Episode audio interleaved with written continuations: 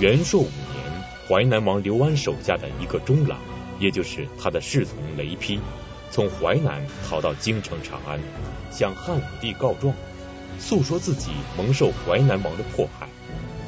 汉武帝于是下令调查这件事情。淮南王听说雷丕告状以后，立即和他的手下商议，要准备谋反。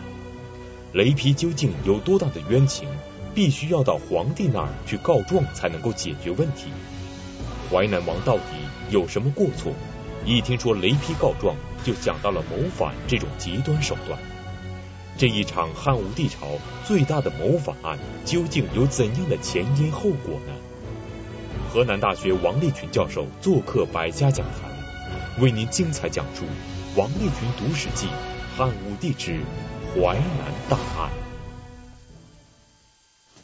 我们这一集讲淮南大案，这是汉武帝一朝发生的最大的一次诸侯王的叛乱。淮南王刘安在中国文化史上是一个鼎鼎有名的人物，他曾经召集他的门客。编纂了流传到今天的《淮南子》一书，所以是一个很有名的一个学者。而且刘安这个人还会弹琴，琴弹的也很好。刘安的地位也很高，刘安是汉高祖刘邦的孙子，在武帝一朝，他的辈分很高。汉武帝呢，汉武帝是汉文帝的孙子。刘安是汉高祖刘邦的孙子，所以刘安和谁同辈呢？刘安是和汉武帝的父亲汉景帝是同辈人，刘安就是汉武帝的亲叔叔，这样一个关系。那么他的太子怎么会被雷皮告了状呢？皮这个字呢，就是我们今天那个被子的被，这个字还有一个读音读丕。雷皮的告状是淮南王谋反的一个导火索。事情的起源是由于他的太子啊学剑。淮南王刘安的太子学剑呢，学了一段时间，他这个剑术有了一些长进，而且呢，他学的剑，他觉得自己进步很快，和很多人比剑，比的结果没有人能够赢过他。不过这个没有赢过，我觉得应当打个问号。他是淮南王，淮南王刘安的太子，那么谁给太子比剑不得手下留情嘛？所以这个太子就觉得自己很了不得了。当他觉得了不得的时候，他就想到了一个人，就是这个告状的雷皮。太子跟雷皮原来没有关系，但是雷皮的剑术非常高，有淮南第一剑客之称，所以这个太子就想找这个。雷皮去比试，他通过这个比试，如果能够击败雷皮的话，那他的名声就可以大大提升。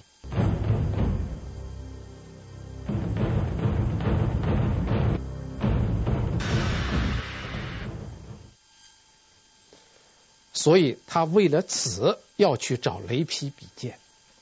可见，你看这个刘安这个太子也很不安分。他本来是个诸侯王的太子，地位已经相当高了，也很有钱，什么都不缺。他就学了个剑，学了剑呢，就光想和雷劈比一比，赢了雷劈来提高自己的名。其实他所有的祸就起源于这个要博这个名，他想要这个好名声。但雷劈不敢跟他比，因为对于雷劈来说，这个剑没法比。赢，你把太子打败了。你还能在他爹手下干活吗？你输输了以后，你这个一世的英名不就毁了吗？所以雷劈不比，不比太子不愿意，非要他比，逼着他比，最后没有办法，两个人就比了。在比试的过程中间，雷劈是一再退让，太子是步步紧逼，最后雷劈一失手，把太子给伤了。有淮南第一剑客之称的雷劈。居然没有掌握好出剑的分寸，我们可以想象比剑过程中太子刘谦的紧逼程度。但不管怎样，雷劈最终是伤了太子，赢了比试。那么太子刘谦会咽下这口气吗？淮南王会秉公处理吗？他们会对雷劈采取什么行动呢？雷劈又会作何反应呢？太子受伤以后是勃然大怒，雷劈伤了太子是吓得面如土色，没有办法，事情已经发生了。事情发生以后，两个人都有想法。雷劈就觉得淮南国待不下去了，而这个时候是哪一年呢？这个时候是元朔五年。元朔五年正是汉武帝刚刚打完磨难之战，在军中拜卫青为大将军的时候，所以当时汉武帝就有一个诏令，是全国所有老百姓只要愿意参军打仗的，都可以到京城来报名。所有地方政府和诸侯王一律不得阻拦，有这样的一道诏令。所以雷皮呢就觉得在淮淮南这个国待不下去，他就想走。你反正这个人挪活，树挪死啊！我在你淮南国待不下去了，我挪挪地方，我挪到京城，我去参军，想躲过这一灾。但是太子怎么想呢？太子觉得没有那么便宜啊！你和我比剑。不但没让我赢，让我丢了个大人，你还把我弄伤了，你还想跑？太子不愿意，就在他爹跟前说话。当然，太子这个话肯定是一面礼了。淮南王是怎么样呢？淮南王最终是偏听偏信啊，儿子告了伤了儿子的门客的状，当然这个官司就不用打，肯定是雷皮。要倒霉，结果雷皮是挨了一顿训，撤了职，而且不准他到京城参军，你不能一走了之，你就在这待着吧。所以偏听偏训是为君失察，娇生惯养是为父失职。淮南王既失察又失职。而且为情所误，就是为了他而爱子这点情啊，暴露了淮南王的弱点。这下子这个雷劈逼了没有路了，待到这儿是一天日子都不好过，走又走不了，雷劈被逼急了。我们都知道，人被逼急了会是什么样的一个状况。雷劈一逼急，连夜就逃了，逃到京城就告告太子。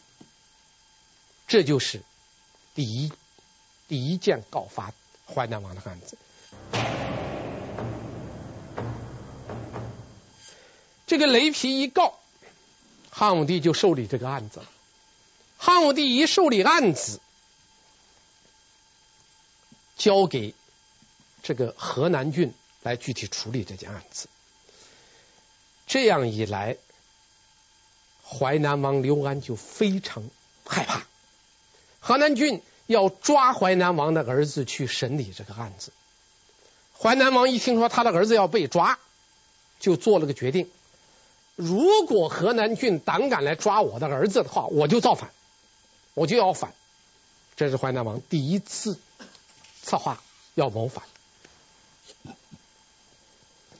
但是要抓捕淮南王的太子，这个具体办差的事情。河南郡是交给寿春县来办的，寿春是淮南国的国都，寿春县的县城是负责这件事情来抓的。但是淮南这个国的这个国都县这个寿春县城的是淮南王刘安任命的，他当然偏向刘安呐，他没有去逮捕太子。结果这件事情惹起来了淮南国的国相的不满意，这个。诸侯国的国相是天子任命的，天子任命的，他就向了中央政府；诸侯王任命的，他向着诸侯王。实际上，在抓不抓太子这个地方，已经面临着就是什么中央的力量和地方诸侯力量的一场角逐。就在这种情况下，淮南国的国相就决定要控告寿春县城。淮南王刘安一听说这个事情以后，就去说情。说情，淮南国的国相不听。淮南王刘安一看事情不好，立即来了一个反告。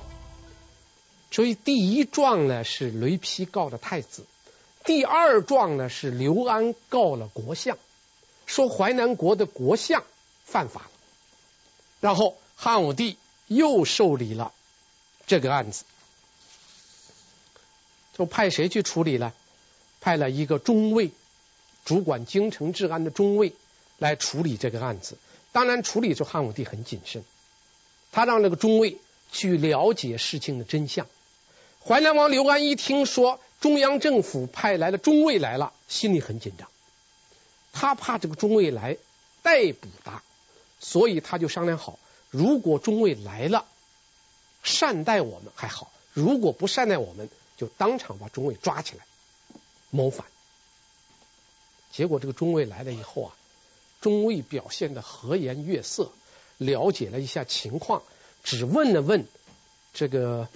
有关的情况没有什么很特殊的地方，这淮南王心放下肚里，就放中尉走了。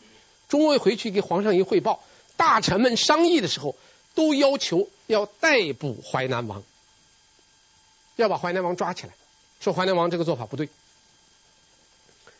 这样一来，汉武帝不同意，说这个毕竟是他叔叔啊。当然，我们我揣测。从汉武帝内心来讲，他是想削平这个诸侯王的势力，但是这个事不能处理的太急，所以他首先啊不同意逮捕，然后大臣们又提出来，那就削去他五个县，汉武帝还不同意，最后批准削他两个县，叫他把他两个县给他收回去，然后再派这个中尉来宣读皇帝的诏令。这个淮南王刘安一听说这个中尉又来了，他不知道最终的决定是削他两个县，他只想到这次来不知道又有什么事了，所以他又准备好，中尉来如果是说话不投机，又要把中尉杀死，又要造反。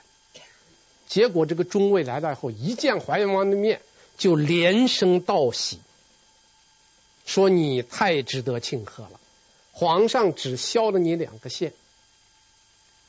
没有其他的处罚，这刘安一听是陡然一惊，他没有想到汉武帝这么这个从宽从轻的处理他，这样一来，淮南王刘安也就不准备杀这个中尉了，这个谋反这个事儿就又压下来了。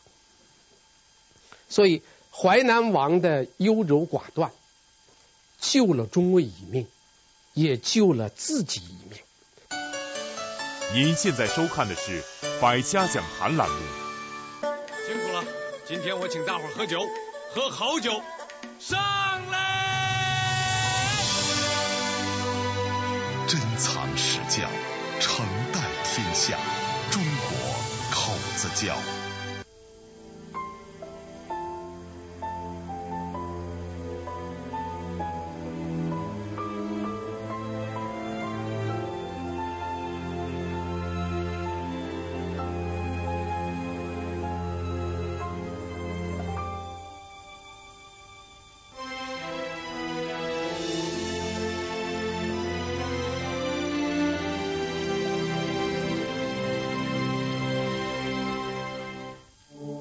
自三峡，水美、地灵、人杰，浓浓三峡情，地地稻花香。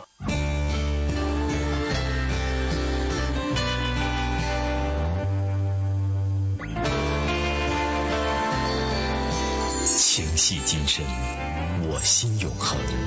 周大生珠宝。千秋九韵，本色醇香，中国驰名商标，衡水老白干儿。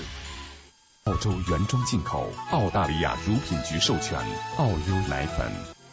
文化影响世界。中央电视台科教频道广告，上海中视国际广告有限公司独家代理。世界上最宽广的是大海，最高远的是天空，最博大的是男人的情怀。洋河蓝色经典，男人的情怀。洋河蓝色经典提示您，接下来请继续收看《百家讲坛》。鳌拜，一个为大清王朝戎马一生、立下过汗马功劳的功臣；鳌拜，一个把持朝纲、执掌生杀大权的赫赫权臣；鳌拜，一个被少年康熙皇帝制擒下狱、终死狱中的罪臣。他的一生究竟为何如此大起大落？北京师范大学第二附属中学高级教师纪连海。正说清朝二十四臣之鳌拜。王立群读史记四月二十二日下午一点三十分，在北京西单图书大厦首发签售。淮南王刘安在最后时刻捂住了火盖子，没有谋反。汉武帝也仅仅因为雷劈的案子，削去了他两个县作为惩罚。淮南王没有伤筋动骨，汉武帝也没有进一步行动，事情似乎就过去了。表面上看，一切都已风平浪静，但淮南王刘安是不是就此放弃了谋反的打算？他对汉朝中央政府又是抱着一种什么心态？这种心态最终又促使他做出了什么决定？事情过以后，淮南王心里很不平衡。本来是他听说要处死他，他很害怕；后来听说削去他两个县，他很高兴。但是事过以后，他又觉得很划不来，少了两个县，一个很失面子，一个是实力削弱了，他又觉得很不满意。这样一来，淮南王内心里呀、啊，他那个不满情绪就一天天的增长了。所以淮南王的谋反，其实就是从这个时候开始爆发的，就是萌生出来的。啊也就是说，淮南王的悲剧是由此而产生的。我们如果说的更白一点的，就说，人生的悲剧往往是从自我的失衡开始的。命运的阴霾，它是始于内心的乌云，就是你内心里首先是被乌云遮住了，然后你才会有各种这个不幸的事情产生。如果你内心里始终是很阳光的，那么你不可能做出一些很出格的事情，所以淮南王就对削去两个县不满，他的不满以后带来个什么情况呢？就是他非常关心中央政府的情况，只要有人从长安一来，他就想打打听人家的消息。有人如果骗他说汉武帝皇上没有儿子，国内局势不稳，这淮南王一听啊，就高兴的就乐不可支。如果有人给他讲实话，说皇帝有了儿子了，国家治理的也很好，淮南王就很烦，觉得这不是真的，这是假的。他就是在这样的焦虑跟仇恨之中一天一天度过的。所以这个雷劈的告状，两个县被削除以后，淮南王刘安的心理的平衡完全被打乱了，他陷入一种焦虑。这个焦虑带来的结果就是他准备谋反。他要谋反，我们一开始讲过，淮南王刘安是《淮南子》的编撰者，他是一个文人。我们常说秀才造反三年不成，刘安能造反成功吗？所以刘安这个文人，他竟然也想造反，所以他就招了他手下一一员，能够。领兵打仗的大将叫武皮啊，我们前面介绍过一个雷皮，这里边我们也介绍一个武皮，招这个武皮来商量，武皮是坚决不同意，说你那个谋反肯定不能成功。淮南王不服气啊，武皮说得很清楚，说你这样做叫逆天道而不知时，你违背天道，你太不了解情况。这个淮南王一举例子说：“那陈胜吴广不就是振臂一呼，天下就响应了吗？那当时吴楚齐国叛乱，不就是一下子就就举兵起义了吗？那么为什么我不能这样干呢？”武皮给他讲的很清楚，他说你不能拿陈胜吴广作比。他说有两个不同，第一，你没有民意的支持。陈胜吴广的造反是秦始皇把老百姓逼到绝路上去了，天下的老百姓都想反，这才有星星之火可以燎原。而现在不是这个情况啊。再一个，力量的悬殊对比不一样。吴楚七国之乱的时候是那么多军队，你有多少军队？虎皮不同意，但是淮南王刘安是坚持要造反。淮南王刘安是一个诸侯王，他不可能不知道谋反的后果，这是一件风险极大的事情，所以他的策划和密谋肯定是在极端秘密的状态下进行的。但就在这个时候，突然又出现了一个告他状的人，再一次把他推到了是非的漩涡之中。这个告状的人是谁呢？他和淮南王刘安有什么关系？他为什么要告状？就在这个时候，又发生了第二个告他状的人。第二个告他来了，是淮南王刘安的孙子。他孙子告他爷爷，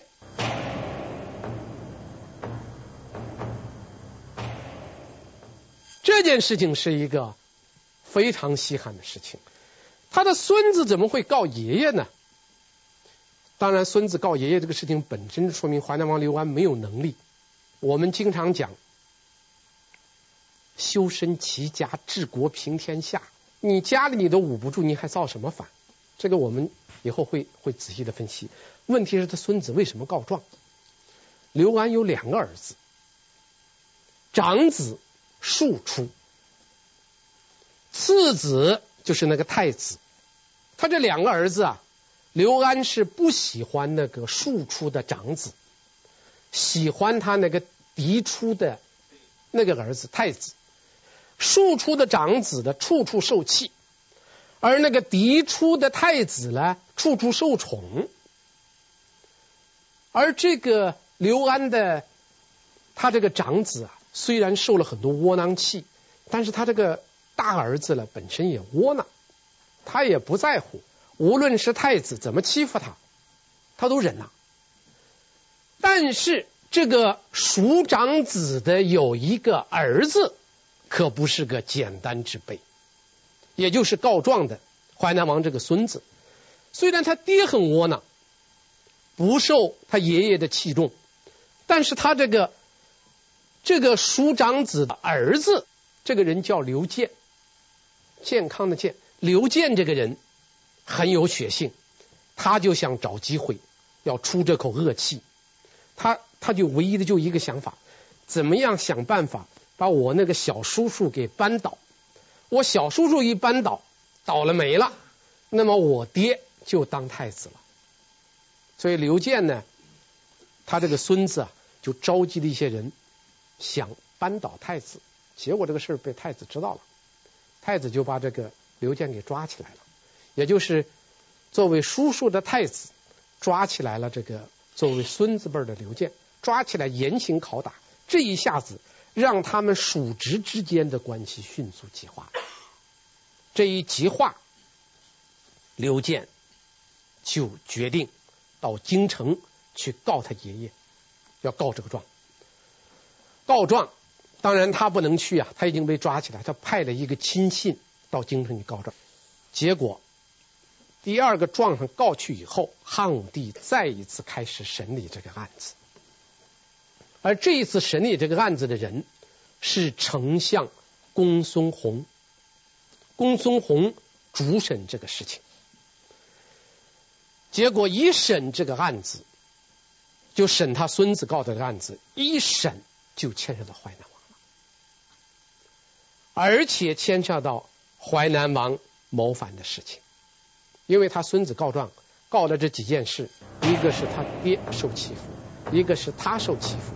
再一件事就是淮南阴事，阴事就见不得人的事，淮南王见不得人的事情就是淮南王的谋反，这件事情被告出来了，而这个孙子一告状，刘安再一次陷入极度恐慌之中。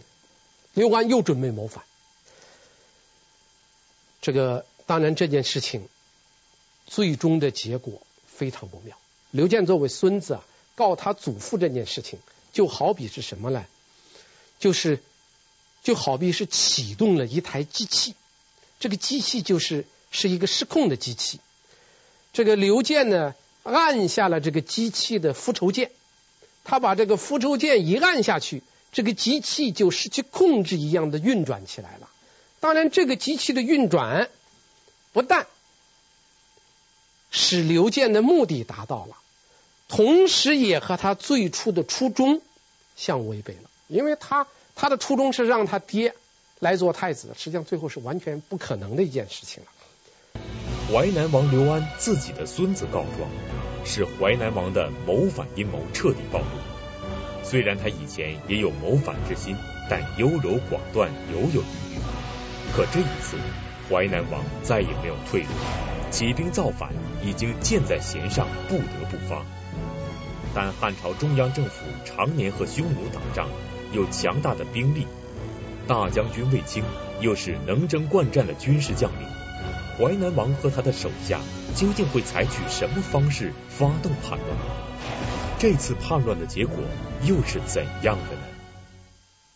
所以在这种情况下。淮南王已经觉得他的孙子一告状，他的谋反的事全暴露了，就决定举兵造反。那么在这种情况下，他又找到武皮，要武皮给他献计谋反。武皮说：“你要真想谋反的话，你做两件事。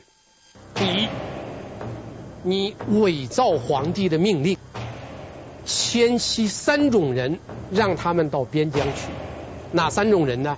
第一是各地的豪强侠士，这是一种人；第二是犯耐罪以上的人，也就是犯了判了两年以上刑的人；第三是家产在五十万以上的人。就说是皇帝的命令，把这三种人迁到边疆去，逼着这三种人的家庭呢，把他们逼反。这是一条。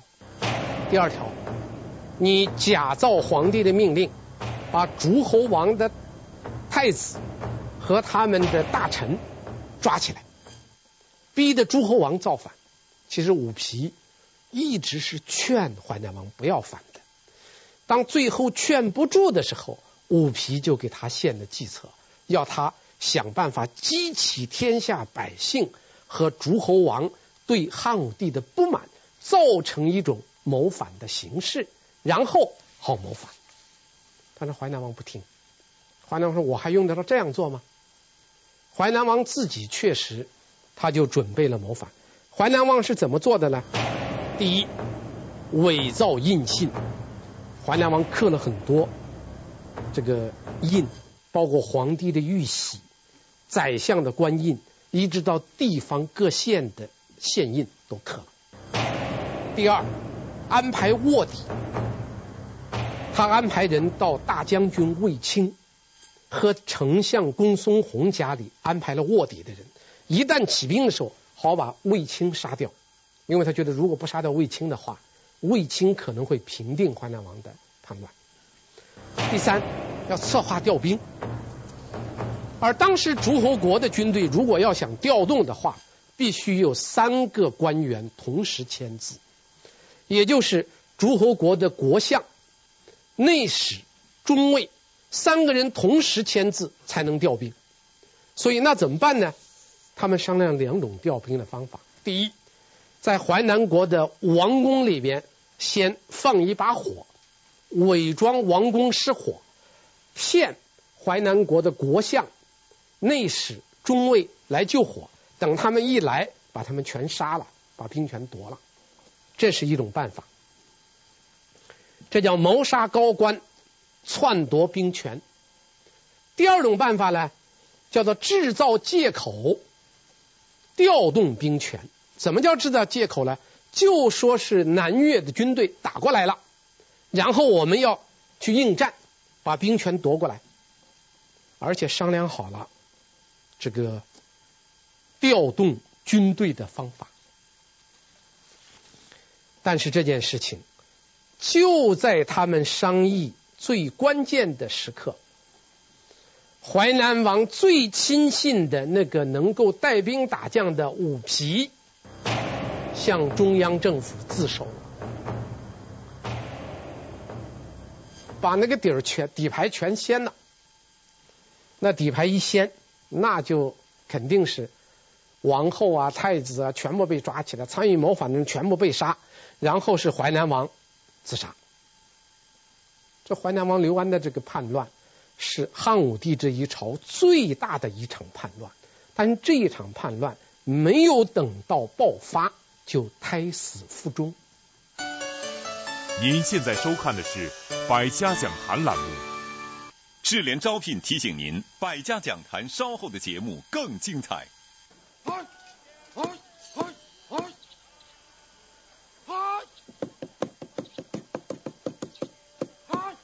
好工作，上智联招聘。晚上到家就要洗澡了。开机请按一，水温设定请按三。飞机就要起飞了，请确认您的手机已经关机。穿越时空，远程遥控，海尔时空舱热水器。刻苦的学习，投入的工作，快节奏的生活，可能导致眼睛干涩、酸胀、眼疲劳、点润结、认输营养不干涩。宝宝优秀，妈妈成就。三鹿优佳奶粉特别添加益生元 DHA，独特智慧配方，让宝宝健康成长更优秀。三鹿优佳奶粉。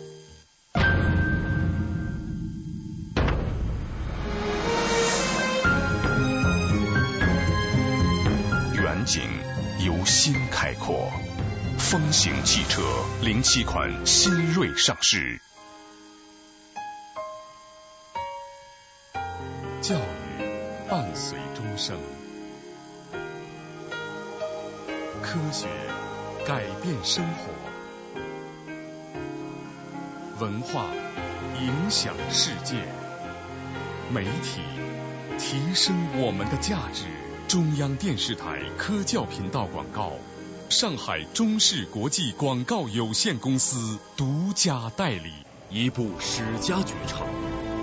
一曲无韵离骚，它是二十四史之首，它是一部百科全书，记录了中华民族近三千年的历史画卷。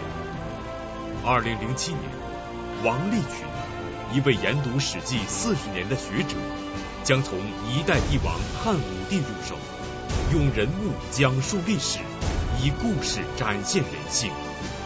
每周六周日。带您一起读《史记》，百家讲坛倾情奉献系列节目《王立群读史记》，敬请关注。王立群读史记四月二十二日下午一点三十分，在北京西单图书大厦首发签售。淮南王刘安很早就有谋反之心，谋反的准备也有很长的时间了。如果谋反真的发动起来，就算能够被平息，也一定会给汉朝国力带来不小的损失。但这样一个诸侯王谋反的大案，为什么还没有发动就会迅速垮台？淮南王刘安失败的原因是什么呢？第一点，祸起萧墙，这是最重要一点。你想想，两个亲信告状，一个亲孙子告状。等于他最亲近的三个人都告他的状，他能成功吗？我们都讲过，外部力量的打击那是非常有限的，而祸起萧墙，这个内部组织的内耗，它是最致命的。寡谋少断，刘安的谋反。从开始谋划到后来胎死腹中，时间跨度是很长的。那个《史记》的《淮南横山列传》中间曾经记载过这么一个小故事：淮南王最开始准备谋反的时候啊，他害怕太子妃知道这个情况，因为太子参与了，太子的妻子叫太子妃，怕太子妃知道，就怎么办呢？一定要太子给太子妃两个人离婚。但是怎么样让这一对小夫妻离婚呢？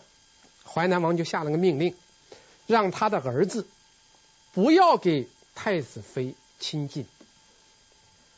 然后过了一段时间以后啊，淮南王假装知道这个事情了，发了一通大脾气，然后把太子给太子妃关到同一个屋子里边，一下子关了三个月，给他俩关到一个屋里边。但是他在之前告诫他的儿儿子，你这被关的三个月，你千万不要碰他一指头。结果关了三个月，他的儿子很听话，和太子妃没有丝毫的亲近。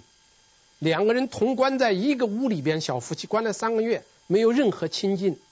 最后太子妃觉得无脸待下去，就主动提出来要回京城，两个就离婚了。这个离婚的原因，他之所以把这个儿媳妇打发走，主要就怕太子妃泄露他这个谋反的企图啊。可见他这个谋反是早都有有准备。但是你我们看整个的叛乱，刘安可以说是心有不甘，手有不忍，寡谋少断，始终没有发动就失败了。这是第二个原因。第三个原因叫志大才疏。刘安这个人，他有一点很很自负的。第一，他觉得他很有才，但是我们应当说明的是。刘安有文才，而没有治国之才。刘安有文才，才召集门客写了一部千古流传的《淮南子》。刘安的这个才华横溢啊，汉武帝曾经叫他写一篇《离骚传》，据说刘安是一天之内就把《离骚传》写成了。他是个很有才气的人。但是他的才是文才，而不是治国之才。他的政治才能，我们可以说等于是零。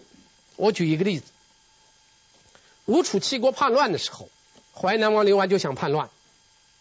那时候汉武帝还没有掌权呢。那个时候刘安就想叛乱，但是呢，他不会指挥军队，他手下有一个国相，就欺骗他说：“我替你带兵。”刘安就相信他，把兵权交给国相。那个国相拿到兵权以后，就不听刘安的话了，坚决站到中央政府一边。刘安就傻在那儿了。整个叛乱中间，他没有任何作为，结果他倒白捡了一条命。作为一个诸侯王，连自己的国相是不是自己的人，他都看不清楚，他还想谋反，是这么一个没有政治才能的人。但是他。他他有很骄傲的地方，一个是他的文才，再一个刘安很骄傲的就是他的辈分很高，他是汉武帝的叔叔辈，这一点刘安很看重。我们在前面讲那个冠那个窦婴田汾时讲过那个田汾，田汾曾经给那个武安给这个淮南王刘安有一番对话，讲的很有意思。这个田汾这样说：方今尚无太子。大王亲，高皇帝孙，行仁义，天下莫不闻。及公彻，一日焉驾，非大王，当谁立者？这个话什么意思呢？第一，皇上没有太子；第二，你是高祖皇帝的亲孙子；第三，你行仁义，天下都知道。假如皇帝有个好歹，你就是当然。被立为皇帝的人，这就是刘安谋反的很重要的一个原因。他一直很看重自己的辈分，他觉得自己的辈分很高，他是高祖皇帝的亲孙子，他理所应当的可以当皇帝，他把这一点看得太重了，这是他志大的一点，而实际上这是一个志大才疏之人。他没有什么政治才能，但是他太看重自己，把自己看得太了不起，他背上了包袱，这是他失败的很重要的一个原因。所以，我们纵观淮南王谋反的这个始末，可以很容易的让我们想起莎士比亚的一个著名的悲剧，叫《麦克白》。那个悲剧中间，同样有一个野心勃勃而忧心忡忡，同样是一步错，步步错，灵魂没有片刻宁静的一个将军。但是麦克白的弑君呢，是一念之差；淮南王刘安的弑君却是另有原因，甚至也可以说。在刘安出生之前，已经埋下了刘安谋反的种子。那么，究竟是什么力量这么强大，竟然在刘安出生之前预示了一场叛乱？在刘氏皇族的内部，究竟还有多少隐而未发的恩怨？请看下集。皇室恩怨，谢谢大家。一尺布尚可缝，一斗粟尚可出，兄弟二人不能相容。这是汉文帝时期一首流传甚广的民谣，讲的是汉文帝与他的弟弟刘长两人的恩怨故事。